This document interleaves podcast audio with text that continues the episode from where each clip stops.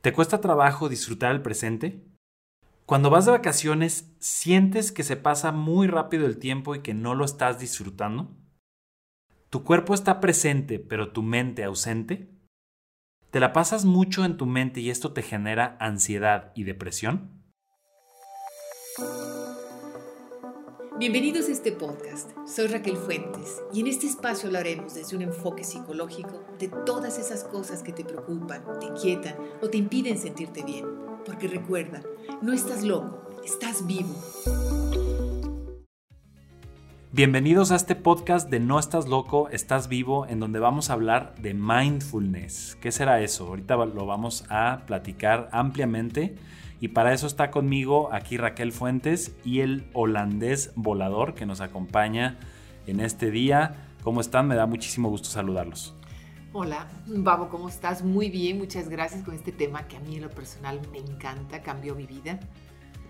Eh, gracias por invitarme de nuevo, ya es la segunda vez, al parecer. Ya te vas a quedar aquí. al parecer está funcionando esto de venir todos los días al club, con el club de fans, de no estás loco, estás vivo.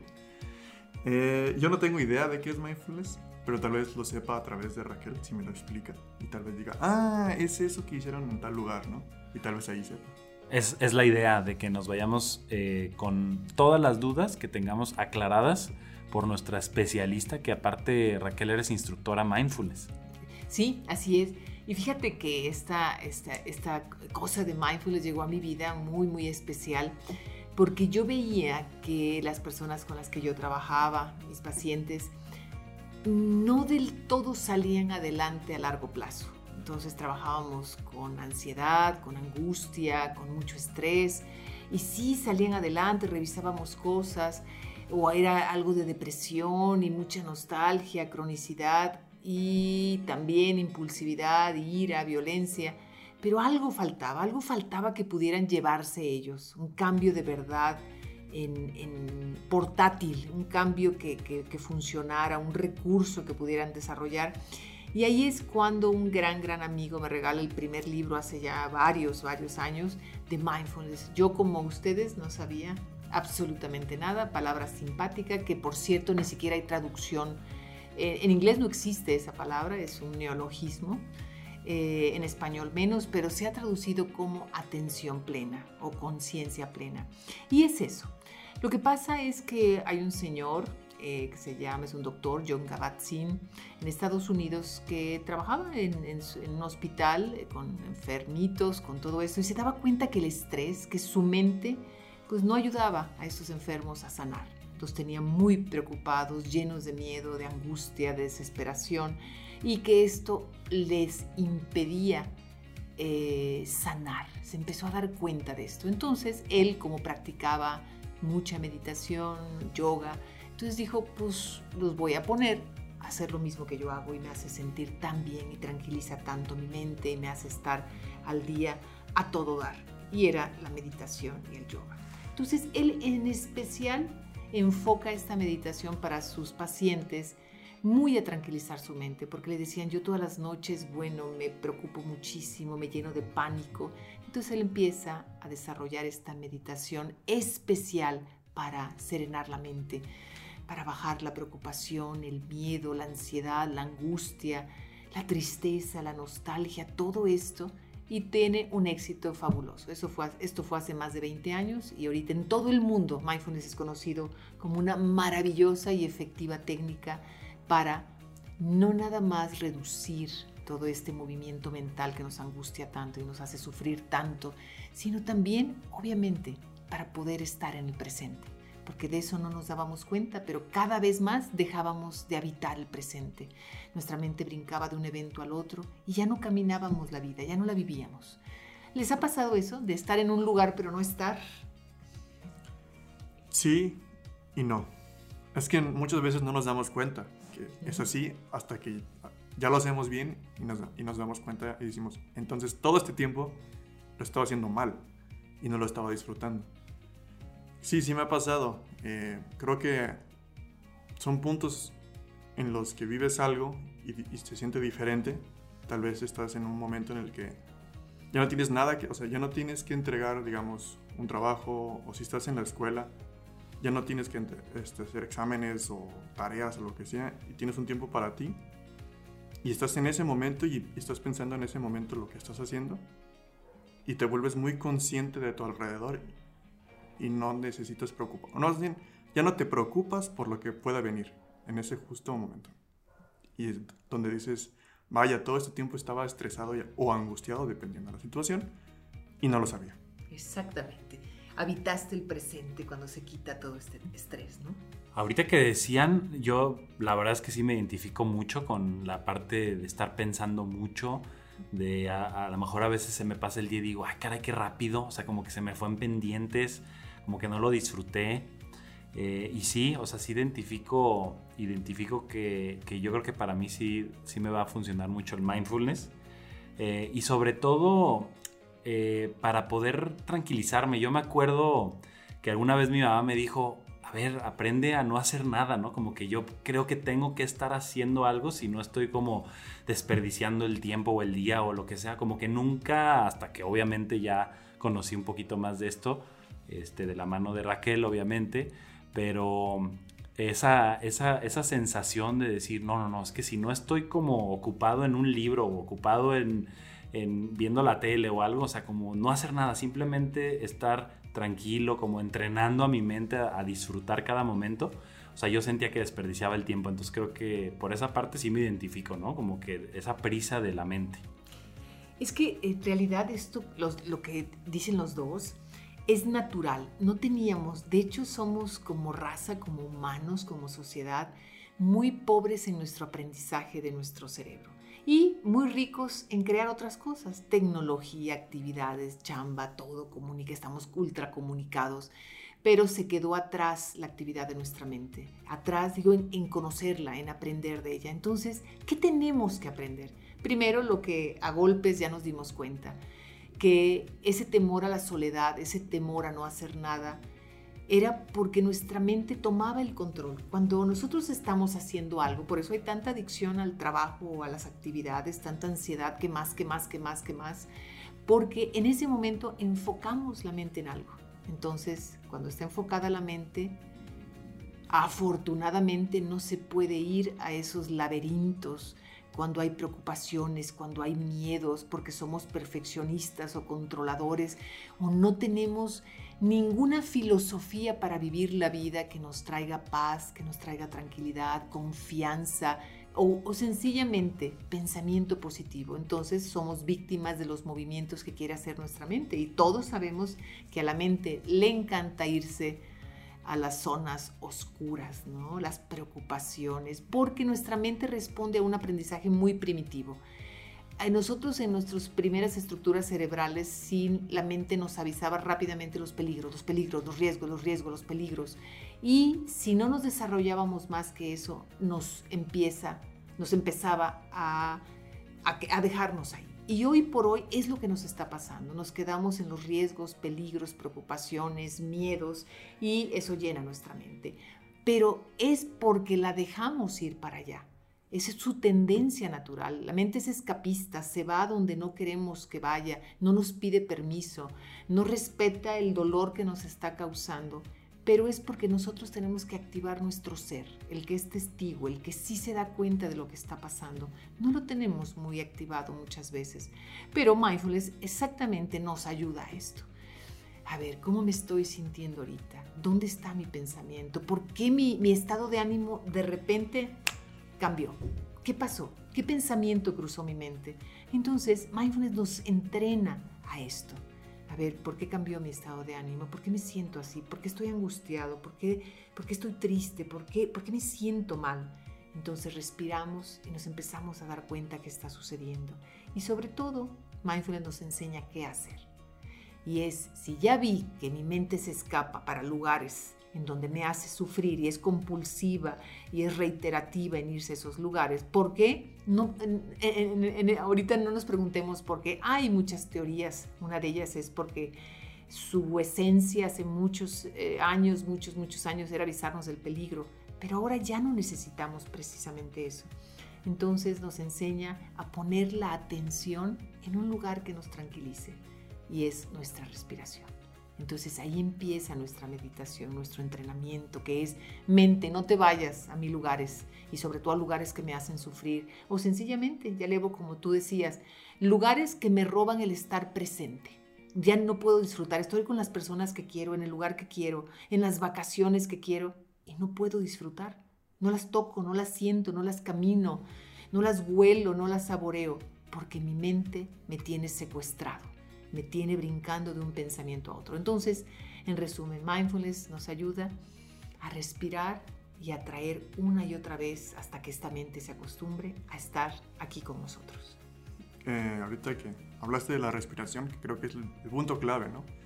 Eh, y es, son muchas cosas en las que hablamos con respiración y no nos damos cuenta que ahorita que estoy entendiendo, van alrededor de mindfulness, porque muchas veces se dicen, cálmate, respira, y cuando empiezas a respirar, es un ejercicio que la gente dice, pues ¿para qué respiro? No? Solo tengo que calmarme. Pero es un ejercicio tal vez fisiológico que respirar pone como en sincronía todo tu cuerpo y entonces tu mente obviamente empieza a estar en sincronía con tus actos. Y ahí es donde dices, ah, ok, sí, sí hay un efecto hasta químico en la respiración, no es nada más respira y a ver qué pasa. Y ahorita pensé, digo, si me viene a la mente muchas escenas de películas y cosas, eh, pero una de ellas es este, Las aventuras de Walter Mitty. Es, no es tan excelente película, no es mala, pero... A mí sí me gustó. Está buena. A mí también. Pero me gustó la mitad. Ya era mi problema. Era mi problema. No, no, no, pero entonces es este, mucho más fácil explicar esta parte. Hay una parte en la que el fotógrafo que está buscando este personaje protagónico le va a tomar la foto a un leopardo y no lo hace.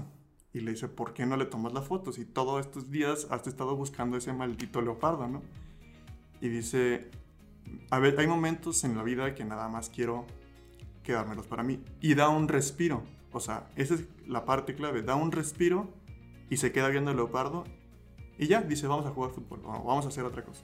Entonces ya no hizo lo que, lo que tenía que hacer, hizo lo que quería hacer. Entonces creo que es muy clave, si han visto la película, se conecta muy bien esa parte ahorita que lo entiendo con tu explicación de la respiración.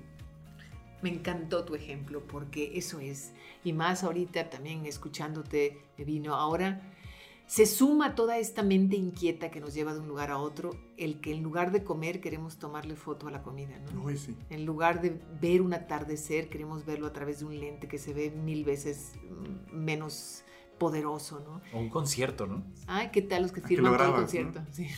Y además para la prima, para la amiga, para que te vea ahí. Me acuerdo que hubo un concierto de Bjork eh, en Guadalajara en el que dijo a la gente, apaguen los celulares o no sigo, porque estoy dando un concierto para personas, no para máquinas. Y toda la gente, ups, yo no tenía celular, entonces no hubo problema. Yo traía mi encendedor y antes, pero bueno, por ahí. y, Bjork, es geniuda, ¿no? Sí, sí. Pelea hasta con sus sombras. Sus, bueno, ha tenido que ser así para estar en donde está, ¿no? Y representar la música que es. Entonces, creo que iba de acuerdo a... Sí, checa, checa. Lo bueno es que no canta en una capilla, ¿no? ¿Es checa? No, no, que checa con eso.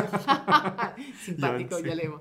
Sí, entonces, ¿qué les parece si, si empezamos a ver cómo sí podamos disfrutar esas vacaciones cuando suceden y no traernoslas nada más en foto y disfrutarlas en foto? Mira, ni me acordaba cuando estaba aquí. Entonces, ¿cómo podemos hacer para estar? Hace, hace casi un año fui a Oaxaca, bueno, sí, antes de la pandemia, y qué maravilla, porque se me olvidó el celular en un hotel pero en un anterior porque nos cambiamos y sí, hablé y ahí estaba. Y vi lo que era la vida sin celular, como un día y medio. Entonces pude vivir, pude estar, curiosamente, algo mágico pasó y creo que nada más es el desentendimiento de querer compulsivamente registrar algo. ¿Para qué? ¿Quién sabe? Para disfrutarlo después. Entonces, ¿qué podemos hacer? ¿De qué se trata? Sí, se trata de vivir la vida mientras sucede, cuando sucede, no después, no en foto, no para platicar, mucho menos para presumir, ¿no? Es que aquí estoy en el concierto, es que aquí estoy en Oaxaca, güey, aquí estoy en donde, bueno, ya Levo viaja más lejecitos, pero ya para que nos platique. llevo ratos eh, pero es estar. Lo primero es, sí, conocer mindfulness. Y yo les, les recomendaría muchísimo que tomaran por ahí algún curso, que fueran con un buen instructor, un instructor certificado. Y se los digo porque yo pasé por eso. Yo pasé por ser una fan de mindfulness a luego eh, capacitarme para ser instructor. Y creo que en ese momento eh, sí te das cuenta de profundamente qué es mindfulness y lo puedes transmitir. Así es que busquen un buen instructor de mindfulness y y, apréndanlo. Es corto el curso, es sencillo, es agradable, es divertido, para que luego se lleven bien esta herramienta. Ahorita en línea hay muy buenos cursos también. De hecho, nosotros tenemos un curso en línea porque nos han pedido muchísimo y más durante este tiempo, donde no nos podemos juntar mucho y muy de cerca. Entonces, entrénense bien. Y es corto, divertido, como decía, y rápido. Entonces, ahora sí practíquenlo. Porque sí, nuestra mente necesita entrenarse por ejemplo, ahorita yo te preguntaría, ¿dónde estás? Estás escuchando esto, pero tu mente, ¿dónde está? Y si ves, respira y regresa aquí, a esta escucha, a sentir tu cuerpo, porque otra de las cosas que estamos perdiendo es la capacidad de poner atención y concentrarnos. Eso es lo que ahora dices, es que todo el mundo tiene tan mala memoria, pues ¿cómo van a tener buena memoria si ni siquiera nada llega al almacén de la memoria, ni siquiera le pusimos atención a las cosas. El pobre bodeguero de la memoria nunca le llegó ningún, ningún paquete, no ponemos atención. Entonces mindfulness es respira e imagina que esto que estás escuchando te gusta o te es interesante o atractivo. No importa que tal vez no lo sea, pero vamos a escuchar, vamos a entregarnos a cada momento. ¿Cómo oyen esto, muchachos?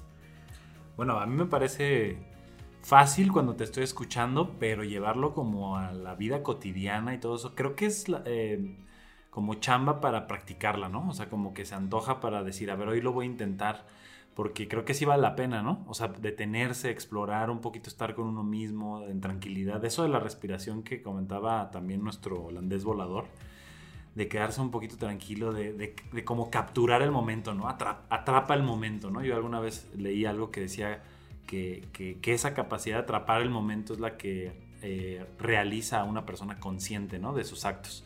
Entonces, a mí me parece muy bien. Y también digo, eh, ya estamos casi sobre el tiempo, pero me gustaría preguntarte, Raquel, si es para cualquiera el mindfulness, porque muchas veces a lo mejor la palabra, si es una técnica, ¿qué se necesita para practicarlo? Eh, ¿Alguna edad? ¿Algo así? ¿Alguna limitación? Solamente necesitamos ser seres vivos, porque porque quien quiera que lo empiece a practicar se va a dar cuenta que realmente no requiere nada más que el deseo de sentirse bien, el deseo de estar tranquilo, el deseo de tener su mente caminando junto con él mismo. Hay que tener nuestra mente, nuestras emociones integradas para poder estar presentes. Entonces nuestra mente es la que más rápido va, la que más le gusta irse. Nuestra mente es como un caballo desbocado, sin rienda, mal educado, muy brioso, muy fino, pero sin ninguna educación. Entonces nos va a llevar a donde se le da la gana, nos va a desbarrancar, nos va a pasar por abajo de árboles para que nos pase así como lo de la Ramona, ¿no? Bácatelas, no sé.